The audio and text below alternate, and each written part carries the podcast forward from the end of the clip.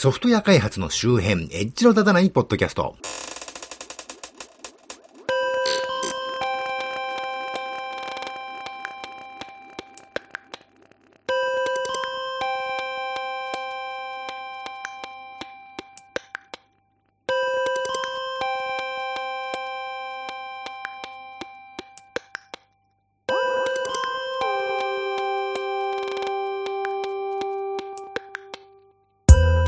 どうも、信濃の国在住、自称コンピューターで楽しいことをしたい人、そして、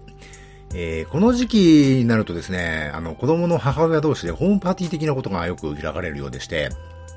あまりお付き合いのない人と仲良くできるのは、まあ悪くないかなと思ったりします。まあこの時期ってのはどの時期かというと、まあ選挙の時期ですね。あの、まあこれは、ある意味、洋の東西や時代を問わず風物詩でありますな。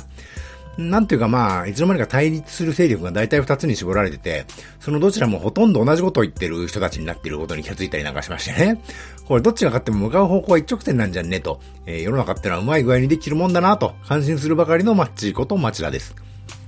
このポッドキャストはソフトウェア開発そのものの話題はそこそこに、あまりエッジは聞いていないかもしれないけれど、ソフトウェア開発と関係あるようなないようなお話を、あまり角が立たないようにのんべんだらりんとしていこうという番組です。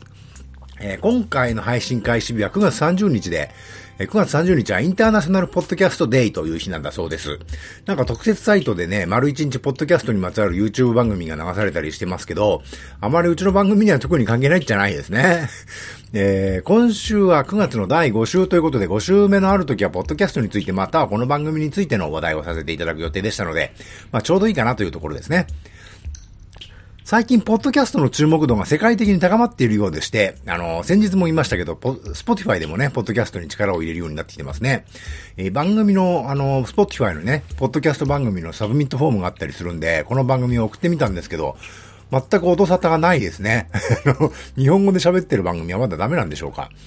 えー、Spotify 独自のポッドキャスト番組を米国で開始、音楽ストリーミング大手が将来性を見るポッドキャストの未来というのが All Digital Music というタイトルにね、載ってたのを前も紹介したと思います。あの、最近、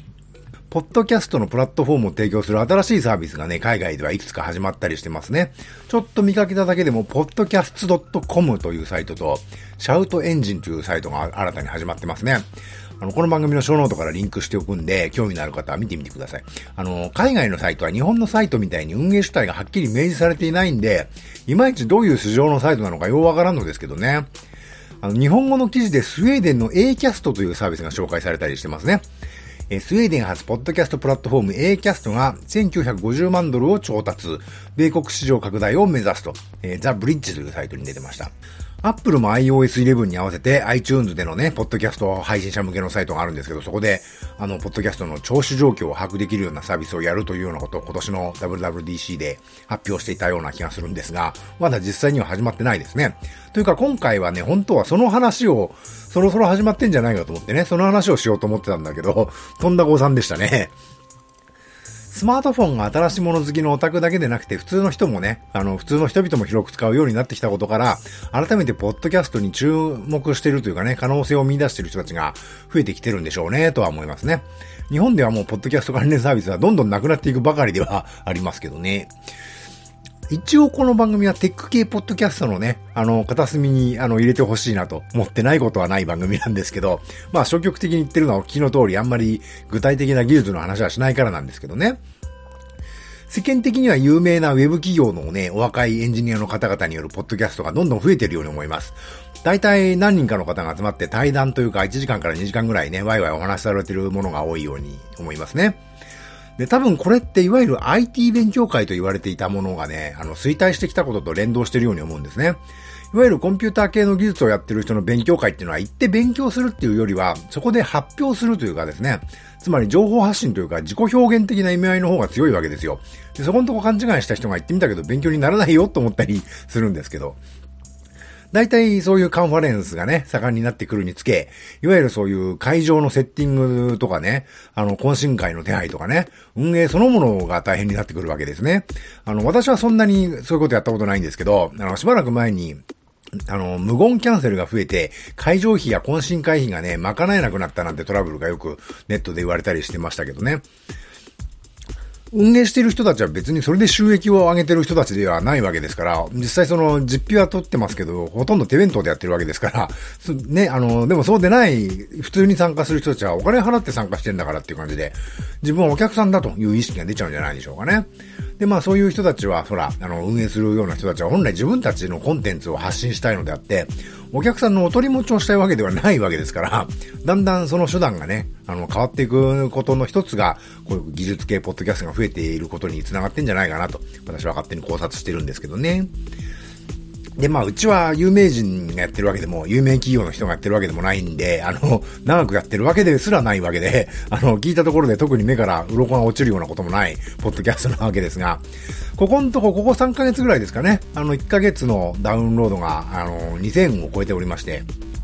何言ってんだ、某 SEO 屋さんだか、あの、ウェブコンサルさんだかのポッドキャストはね、一回何万ダウンロードだぞっていう世界だったりするんで、それに比べたら、まあ、クソみたいな話ですけども、個人的には以前やってた番組も月間2000には達しなかったので、ちょっと嬉しかったりしてます。やってる以上はね、誰かに聞いてもらいたいとは思っておるわけでして、あの、お聞きいただいてる既得な皆様にはね、熱く御礼を申し上げたいと思います。もっとも1900回ぐらい私自分で聞いてると思うんですけどね。あの私あんまりあるあるネタって好きじゃないんですけど、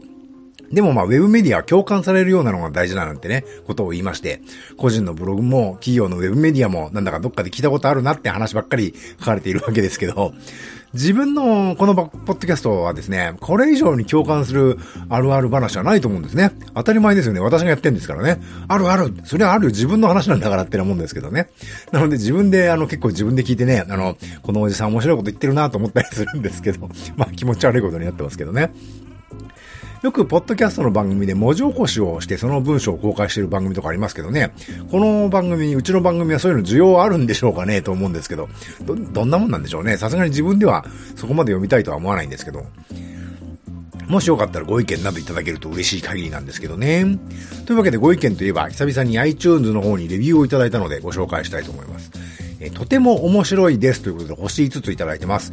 えー、ゼロチョコボ FF14 さんという方ですね。新しいのから順に聞いてます。Spotify や Facebook に関する詳しいニュースなど他のポッドキャストでは聞けないニュースが聞けて面白かったです。声の形。私は映画とても好きです。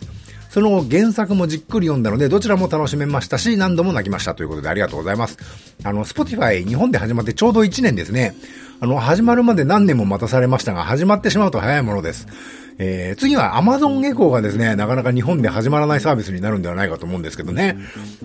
なんか年内にはなんていうニュースもありましたけど、一体それどの筋が言ってんだよと思いますしね。あの、アマゾンの新製品発表会も特にそういう発表なんか終わっちゃいましたけどね、今年の分はね。声の形はなかなか難しい映画だと思いますね。この番組で前取り上げましたけどね。あれって障害者を描いた映画というよりは、思春期の死にたくなるような気持ちをね、描いた映画なんだなと私は最近思ってるんですけどね。またちょっと改めて見てみたいなと思ってるんですが。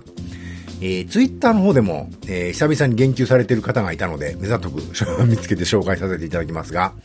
えー、7月25日のツイート、正和高橋さんという方のツイートですね。エッジの立たないポッドキャストの最新回、オープニングトークが下水、わらとなってますけど、下水って何のことかなと思ったんですけど、あの、慌てない慌てない一級一級の時のことですね。まあ、この話題はこれ以上言うのはやめときましょう。えー、次。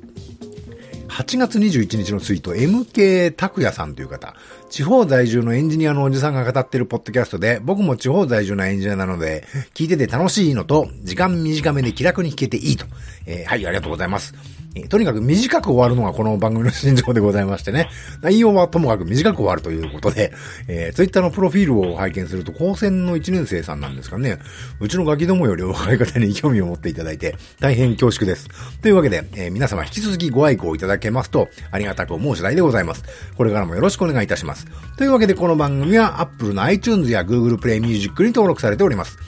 お手元のスマートフォンのポッドキャスト機能でこの番組を登録いただきますと、最新エピソードが公開時点でお知らせされたり、ダウンロードされたりできるようになったりします。